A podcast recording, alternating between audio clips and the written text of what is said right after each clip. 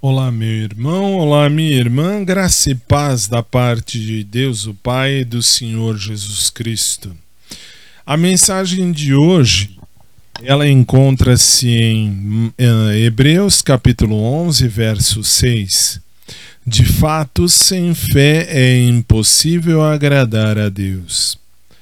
Minha gente, muitos líderes cristãos agindo como promotores entusiastas estão ensinando que a essência da fé é esta: venha a Jesus, isso não lhe custará nada. O preço já foi pago por completo, não vai custar nada para você.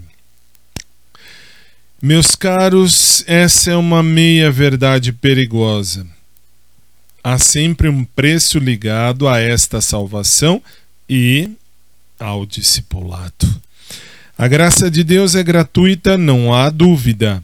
Ninguém neste vasto mundo pode, ou pôde, enfim, pagar de forma humana pelo preço e pelo plano de salvação e pelo perdão dos pecados.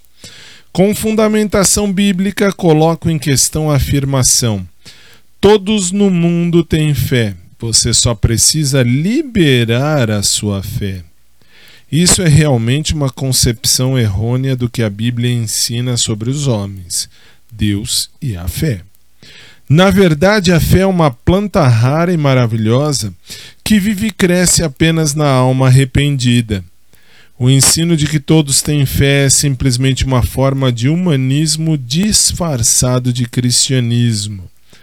Alerto de que qualquer fé que pertence a todos não é a fé que salva. Não é a fé que é um dom de Deus para os corações quebrantados e contritos. Senhor, nosso Deus, amado Pai, nós te louvamos por estenderes a tua graça tão livremente a todos nós.